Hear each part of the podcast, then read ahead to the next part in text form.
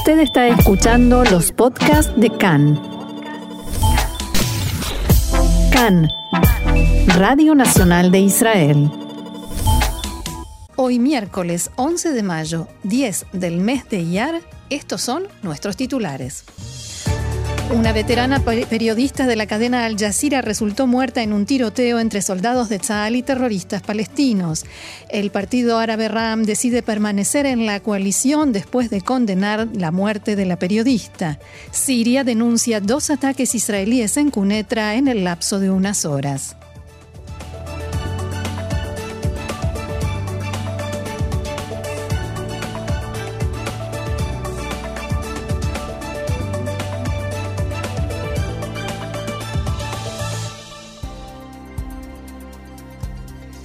Vamos entonces al desarrollo de la información. En la mañana de hoy el ejército israelí ingresó en Jenin, desde donde partieron varios de los terroristas que cometieron atentados contra israelíes en las últimas semanas.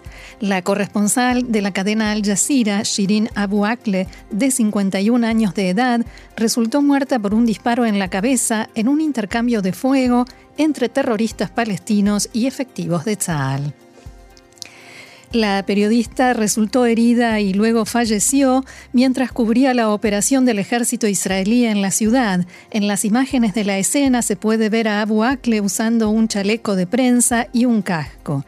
La periodista cubría desde hace 25 años los sucesos en Jerusalén Este y la margen occidental como corresponsal de la cadena catarí. Fuentes en Tzal manifestaron que se trata de un hecho sumamente lamentable y desafortunado, pero que todo indica que fue alcanzada por los disparos indiscriminados de los palestinos. También dijeron que el incidente se investiga en profundidad. La fuente dijo que en las redes circulan imágenes de palestinos disparando en forma indiscriminada y sin control y festejando que supuestamente impactaron en un soldado israelí ello a pesar de que entre las fuerzas israelíes no hubo heridos ni víctimas. En el mismo incidente resultó herido el periodista Alisa Moody, que trabaja para el periódico Al-Quds, quien recibió un disparo en la espalda y su condición es estable.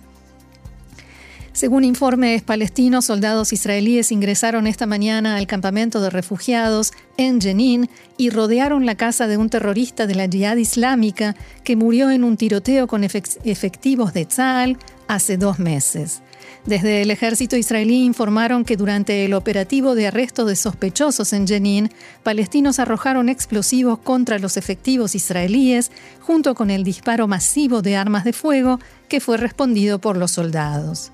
El portavoz de Tzal en árabe, Abihai Adraí, escribió en su cuenta de Twitter que Israel propuso a los palestinos llevar a cabo una investigación conjunta para dilucidar quién disparó contra la periodista. El primer ministro Naftali Bennett dijo en la mañana de hoy que según los datos que tenemos en estos momentos, hay altas probabilidades de que palestinos armados que dispararon salvajemente contra nuestras fuerzas son quienes, quienes provocaron la lamentable muerte de la periodista. Bennett hizo hincapié en que palestinos fueron filmando, celebrando y gritando, impactamos en un soldado y está tirado en el piso. Eso, como dijimos, a pesar de que ningún soldado fue impactado.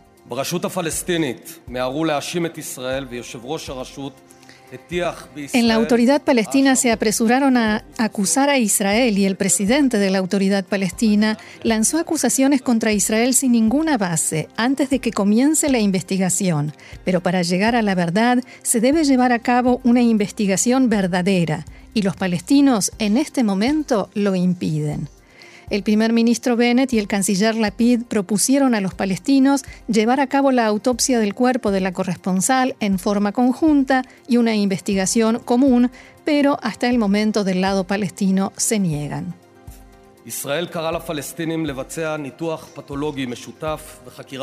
Israel llamó a los palestinos a llevar a cabo en forma conjunta la autopsia y una investigación común, revisar y basarse en todas las imágenes y todos los hallazgos existentes para llegar a la verdad de lo sucedido. Como he dicho, los palestinos se niegan. Yo espero que cooperen y especialmente que se abstengan de actividades que puedan contaminar la investigación. Un funcionario de alto rango de la autoridad palestina, Hussein al-Sheikh, dijo este mediodía que no hubo ningún ofrecimiento de este tipo por parte de Israel. El portavoz de Tzal, general de brigada Ran Kohab, dijo que la Medialuna Roja retiró inmediatamente el cuerpo para que no pudiéramos verificar la balística. Probablemente fue alcanzada por disparos palestinos, pero lo digo con cuidado porque no terminamos de verificar esto. El hecho de que estén escondiendo tienen una buena razón, agregó el portavoz. Por su parte, la cadena Al Jazeera acusó a Israel de haber asesinado a sangre fría, dicho esto entre comillas, a su corresponsal. El presidente de la autoridad palestina, Abu Mazen, dijo que Israel es el único responsable del crimen cometido en Jenin y que Abu Akle fue ejecutada. Abu Mazen agregó que esa es la política cotidiana de la ocupación que atenta contra periodistas para borrar la verdad. El legislador Ahmad Tibi, de la lista árabe unificada, declaró después de conocerse esta noticia que Shirin Abu Akleh era la cara de Al Jazeera en el mundo árabe, paradigma de periodista valiente. Tibi aseguró en diálogo con Khan que no hay ninguna explicación válida en el mundo a disparos fulminantes contra Shirin Abu Akleh o cualquier otro periodista. El legislador árabe israelí dijo que los soldados de Tzal no toman en consideración la presencia de periodistas en ninguno de los frentes en los que actúan y la frase Tzal investiga lo sucedido es provocativa, mentirosa e indignante. Más sobre este asunto, el embajador de Estados Unidos en Israel, Tom Knights, escribió en su cuenta de Twitter que la periodista palestina Shirin Abu Akleh también tenía ciudadanía norteamericana y llamó a realizar una investigación profunda sobre las circunstancias de su muerte. Medios locales estimaron que unas horas después del incidente, las autoridades israelíes comprendieron que se trata de un hecho sumamente complejo que podría tener consecuencias diplomáticas. También el Ministerio de Relaciones Exteriores de Qatar repudió lo sucedido y dijo que se trata de un crimen despreciable, una grave transgresión del derecho humanitario y de la libertad de prensa. Qatar condena enérgicamente el asesinato de la periodista a manos de la ocupación israelí y destaca la necesidad de recibir respuestas por parte de Israel sobre este crimen y llevar a los responsables ante la justicia internacional. En otro incidente, el Ministerio de Salud palestino informó a mediodía de hoy que un palestino de 18 años de edad resultó muerto por disparos de soldados de Tzal en un enfrentamiento en Alvira, cerca de Ramallah.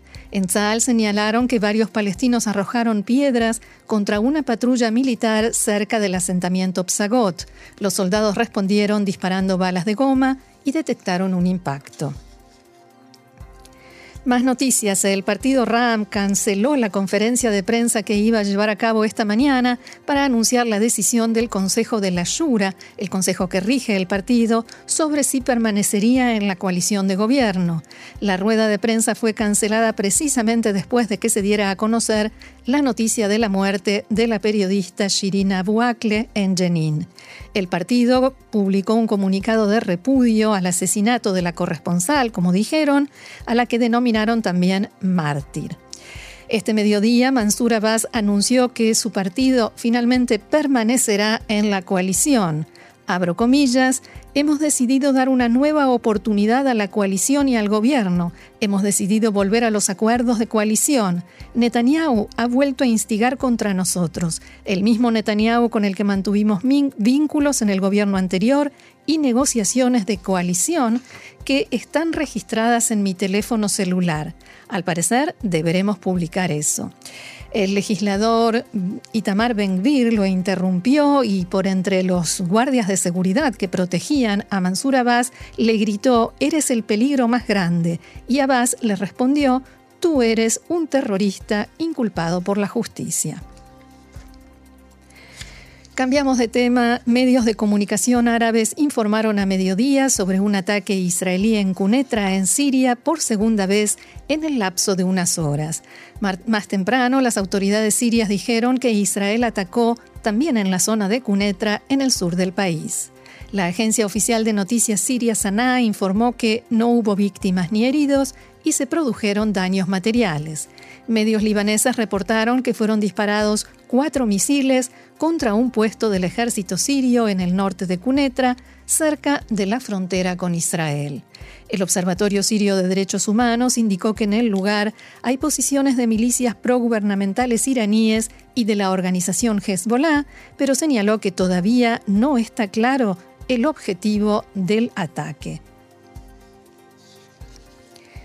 Esta mañana se permitió dar a conocer que las fuerzas de seguridad israelíes frustraron un intento de contrabandear materiales para la producción de armas desde la península del Sinaí a través del mar Mediterráneo destinadas al grupo terrorista Hamas en la franja de Gaza.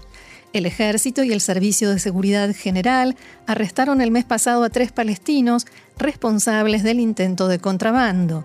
Los detalles de la operación, que se llevó a cabo el 8 de abril, no se hicieron públicos hasta hoy. Tzal informó que en la noche del 8 de abril las tropas detuvieron el barco cuando intentaba cruzar las aguas territoriales de Egipto desde la franja de Gaza en base a información de inteligencia que habían recibido previamente. Uno de los arrestados es Mahmoud Bakr, un contrabandista que trabajaba con varios grupos terroristas en la franja y que fue arrestado hace dos años por un delito similar y cumplió una condena de un año de prisión en Israel. Los otros dos son, eh, fueron identificados como Ahmed Fasih y Mahmoud Silawi, pescadores y residentes en la zona costera de Gaza, que también estaban involucrados en actividades de contrabando. Hablamos ahora del viaje del presidente de Estados Unidos, Joe Biden, a Israel, previsto para el mes que viene. Como informamos ayer, en la Casa Blanca están considerando la posibilidad de que Biden visite también Jerusalén Este y que además exija no estar acompañado por ningún funcionario o factor oficial israelí. Esto sería, como dijimos, una expresión de no reconocimiento de la soberanía de Israel en el, área. A partir de esta noticia, Khan pudo saber que en Jerusalén consideran que esta es la respuesta norteamericana al anuncio de Israel sobre la construcción de nuevas viviendas en los asentamientos judíos de la margen occidental. De todos modos, no es seguro que la visita se concrete, la visita a Jerusalén Este, debido a consideraciones relacionadas con la seguridad del presidente norteamericano y su comitiva.